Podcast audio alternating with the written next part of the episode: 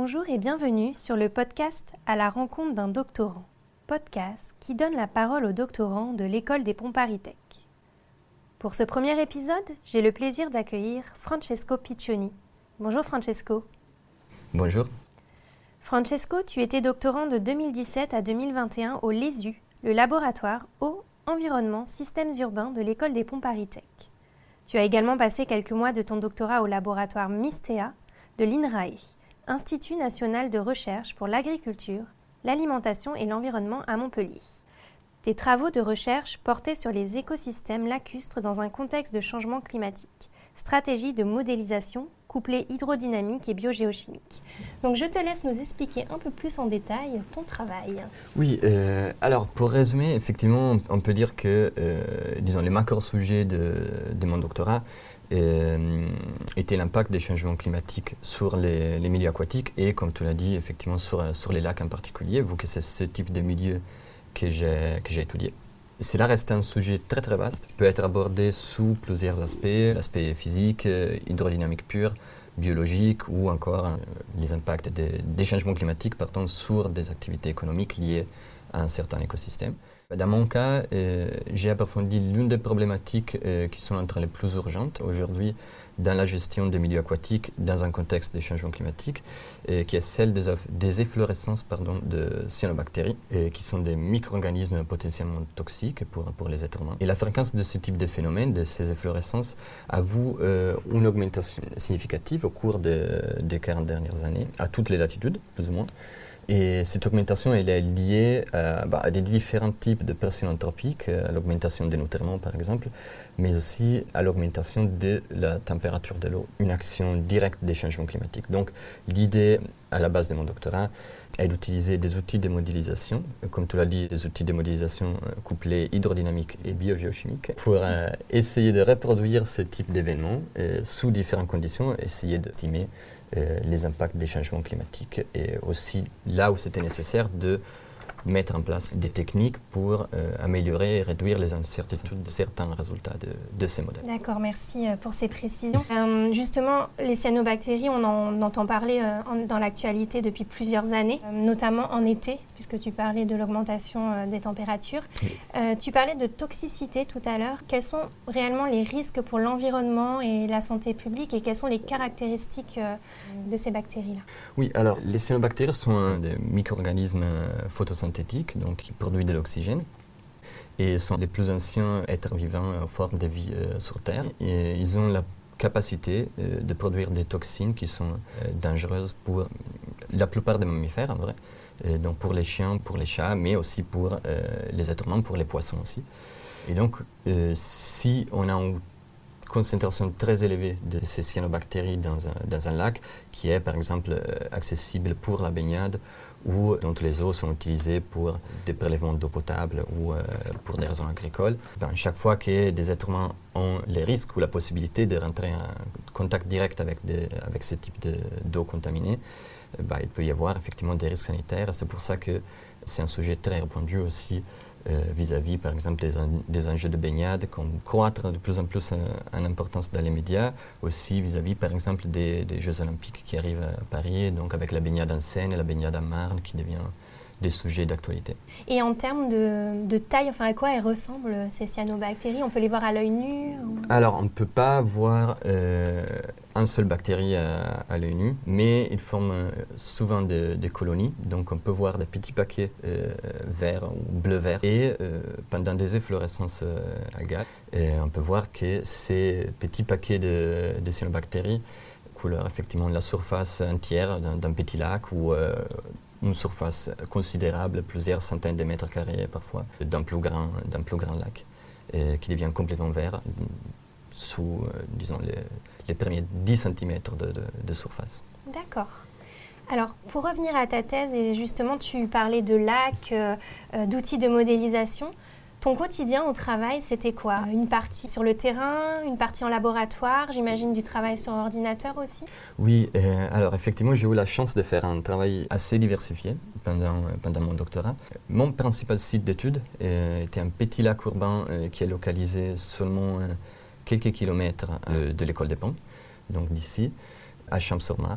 C'est un petit lac urbain qui mesure juste une, quinzaine d'hectares, donc à peu près l'équivalent de trois terrains de foot, et qui est utilisé comme site de baignade par les, habitants du coin et qui souffre de la présence de, des efflorescences effectivement de cyanobactéries assez sévères, surtout pendant la saison estivale, mais on avoue pendant mes travaux que cette période euh, de présence des cyanobactéries sur site s'étale vers le printemps et vers l'automne, donc vers des saisons plus froides, qui ont augmenté justement leur euh, température euh, à cause des changements climatiques pour revenir un petit peu sur ta question, euh, effectivement, à la base de mes travaux de modélisation, il y a une étape fondamentale qui est celle de la recueil des données pour les valider. Donc, on avait des sorties de terrain tous les 15 jours en été, printemps et tous les mois en hiver. Donc, on partait d'ici, de l'école des ponts, avec un petit camion, avec un Zodiac à l'intérieur qui nous permettait après d'atteindre nos trois sites de mesure qu'on avait sur, euh, sur les lacs. Et donc, il fallait bien penser à s'habiller euh, bien chaud pour, pour l'hiver et pour la pluie aussi. Et ensuite, donc, euh, on avait euh, une demi-journée de terrain pendant laquelle on effectuait non seulement la maintenance des capteurs qu'on avait en continu et qui mesuraient tous les 10 minutes certains paramètres physico-chimiques qui étaient nécessaires pour mes études, et, mais aussi on essayait de conforter ces mesures en continu avec des prélèvements qui étaient après euh, analysés en laboratoire par des collègues, parce que moi je ne suis pas du tout un, expert d'analyse en laboratoire. Et, euh, et, tout ça servait effectivement, comme tu le disais, à alimenter tous les travaux de modélisation qui après a constitué un vrai 90% euh, de, mon travail. Mais effectivement, ces sorties de terrain étaient aussi moyen de couper un petit peu la routine des vendeurs. Donc sur le terrain, euh, tu disais que euh, tu relevais des données. Est-ce que tu peux nous en dire un petit peu plus euh, là-dessus? J'imagine que la température de l'eau est un facteur important, mais il y a d'autres facteurs. Oui. effectivement, comme je le disais tout à l'heure, on avait des capteurs qui mesuraient tous les 10 minutes et qui étaient des capteurs qui restaient plongés dans l'eau en permanence. Et, ces capteurs-là, ils mesuraient plusieurs variables physico-chimiques, disons les variables qu'on utilise pour caractériser l'état d'un milieu aquatique euh, classiquement. Donc euh, la température de l'eau, comme tu le disais, qui est très importante euh, pour comprendre la dynamique des cyanobactéries qui aiment bien donc les, températures d'eau chaude. Ensuite, bien sûr aussi le pH, l'oxygène, qui est aussi un, très bon indicateur, disons, global de l'état de santé d'un milieu aquatique. vous le fait que s'il y a beaucoup d'oxygène dessous, il y a probablement une efflorescence agale en cours qui produit de l'oxygène. S'il y a trop peu d'oxygène, euh, il y a probablement trop de matière organique à décomposer, qui est un phénomène euh, aérophage, donc qui, consomme l'oxygène. Ensuite aussi, euh, bien sûr, ces, capteurs mesuraient aussi concentration en chlorophylle, qui est un indicateur de la biomasse totale présente dans un milieu aquatique, et aussi la présence des cyanobactéries à travers un pigment qui est caractéristique aux cyanobactéries, qui s'appelle phycocyanine, qui était relevé euh, à travers de, mesures optiques. Euh, bien sûr, c'est tout des données qui peuvent être incertaines parfois. Et donc, c'est pour cela que je disais, on collectait des échantillons et qu'après on, analysait euh, en laboratoire pour vérifier et parfois corriger justement ce type de mesures et avoir un jeu de données qui était solide et robuste pour alimenter, caler et valider les modèles. D'accord, très bien. Je disais dans ma présentation tout à l'heure que tu avais passé quelques mois à l'INRAE. Est-ce que tu as pu travailler avec des chercheurs euh, d'autres laboratoires pour compléter tes mesures ou euh, eu l'occasion d'aller sur d'autres sites d'études que celui de Champs-sur-Marne? Alors, j'ai eu la possibilité de, travailler avec euh, différents chercheurs, pas seulement des chercheurs de, l'ESU. Mon doctorat, faisait partie d'un projet de recherche plus ample, un projet franco-chinois, le projet ANR Answer, il s'appelait qui avait justement comme sujet principal euh, l'étude de la dynamique des cyanobactéries dans les milieux lacustres euh, dans un contexte de changement climatique et qui rassemblait euh, plusieurs laboratoires. En France, donc les LESU par exemple, le MISTEA à Montpellier où j'ai passé justement 4-5 mois, mais aussi l'Institut national chinois de recherche en géographie et limnologie, si je ne me trompe pas, qui est le NIGLAS de Nanjing, qui est une ville à environ 200 km à l'ouest de, Shanghai. Et donc, ce contexte m'a donné la possibilité effectivement d'échanger avec plusieurs chercheurs qui étaient issus de, différents domaines de, spécialisation. J'ai échangé avec des biologistes purs, des, statisticiens justement euh, au Montpellier, d'autres ingénieurs, des mathématiciens, etc. Et donc, effectivement, un des, côtés assez stimulants de, de, mon doctorat était justement cette interdisciplinarité, car des connaissances en biologie, des connaissances en ingénierie, en physique, en informatique étaient nécessaires pour poursuivre ces études. Et moi, par exemple, jusqu'ici, j'ai parlé pas mal de biologie sur les cyanobactéries. Mais euh, de base, ce n'est pas de ton domaine d'expertise euh, mm. principal. J'ai une formation d'ingénieur. Et donc, c'est des connaissances que j'ai dû apprendre développer euh, au fur et à mesure avec, avec mes études. Et donc, grâce à ce, projet franco-chinois, dans lequel s'est développé mon, mon, doctorat, j'ai eu la, la chance d'échanger aussi avec des, chercheurs chinois qui ont attaqué, disons, les, la problématique des cyanobactéries plutôt d'un côté de biologistes purs du coup avec un, approche moins modélisation que moi.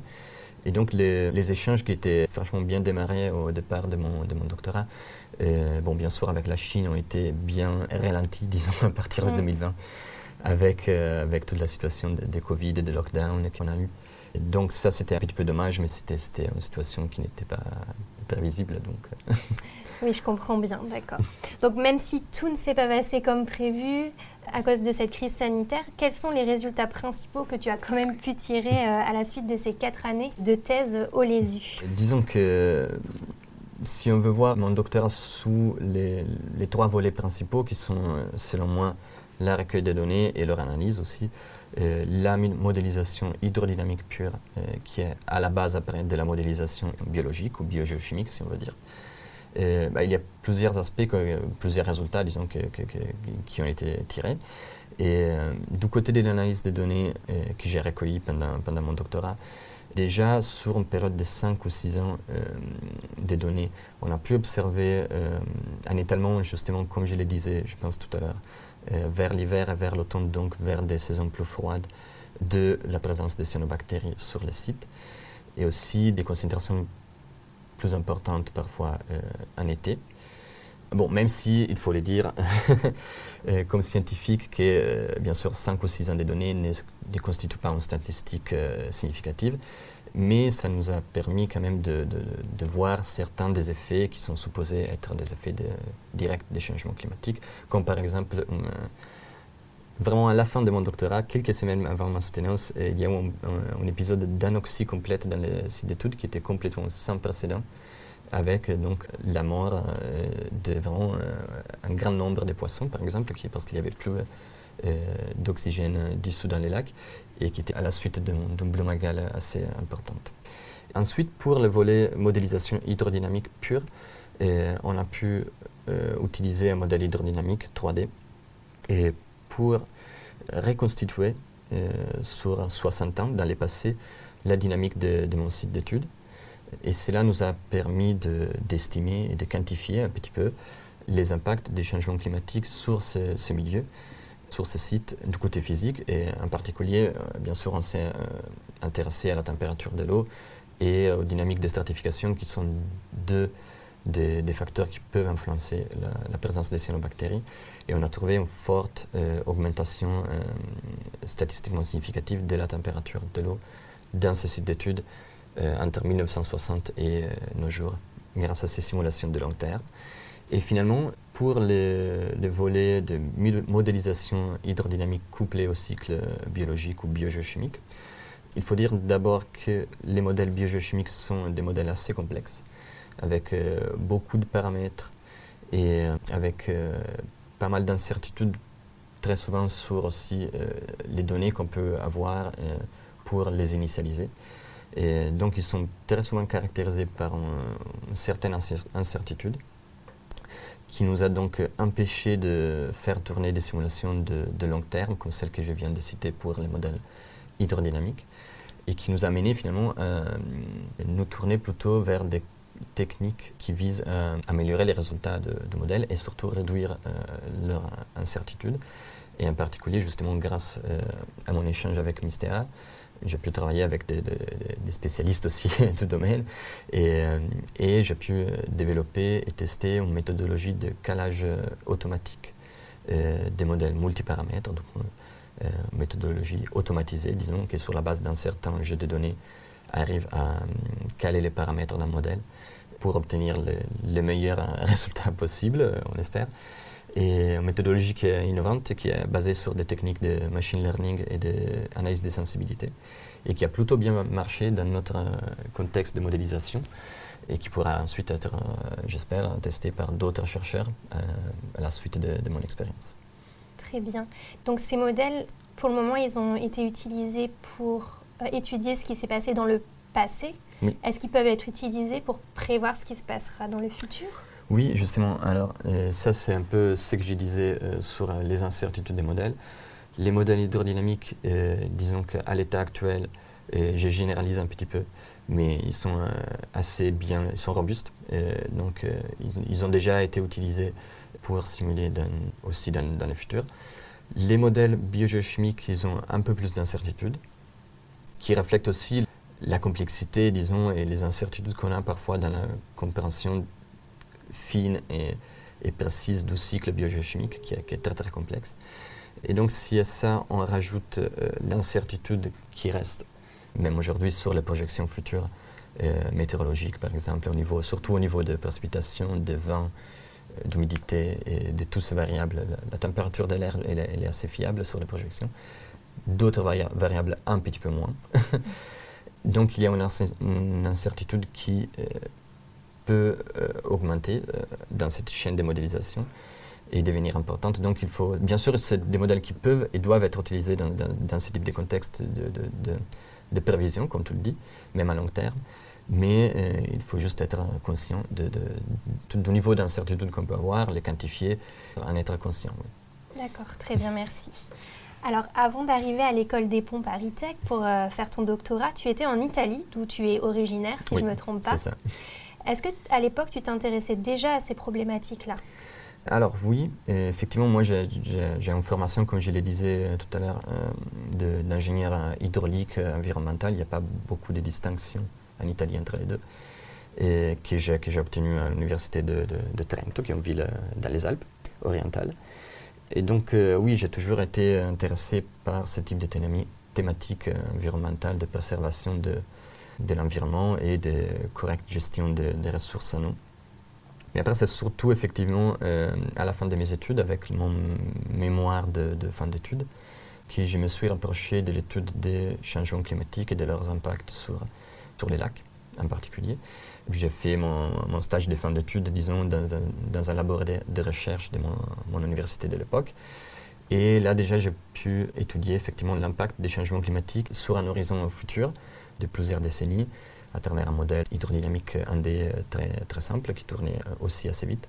Et puis tester donc l'impact des changements climatiques sur la température des surfaces des grands lacs américains, donc le Ontario, Michigan, Erie et, tout ça. Malheureusement, dans ces cas, j'ai utilisé que des données satellitaires, donc euh, aucune sortie de terrain n'était prévue. pas de voyage aux États-Unis. Pas de voyage. Mais donc ça, c'était, disons, ma première expérience vis-à-vis des lacs. Enfin, je dois aussi avouer que, j'ai grandi au bord du lac des Gardes, en Italie, euh, qui est le plus grand lac euh, du pays, euh, un endroit aussi très très joli. et donc, une partie de mon intérêt pour les lacs est probablement induite en partie par mes, mes origines. Et donc, après ces expériences-là, tu es arrivé à Paris pour ton doctorat. Et tu es tombé amoureux de la ville, donc tu y es resté, c'est ça? Oui, c'est ça, effectivement. Qu'est-ce que tu fais maintenant, un an après ton doctorat? Alors, maintenant, je suis resté effectivement sur Paris, en région parisienne. Je suis par contre sorti du milieu de la recherche pour euh, gagner un petit peu d'expérience dans, dans, les secteurs euh, privés que j'avais jamais euh, personnellement testé avant. Et donc j'ai trouvé un poste comme ingénieur hydraulique dans un bureau d'études à Paris qui s'occupe de la gestion des ressources en eau sous plusieurs, plusieurs aspects.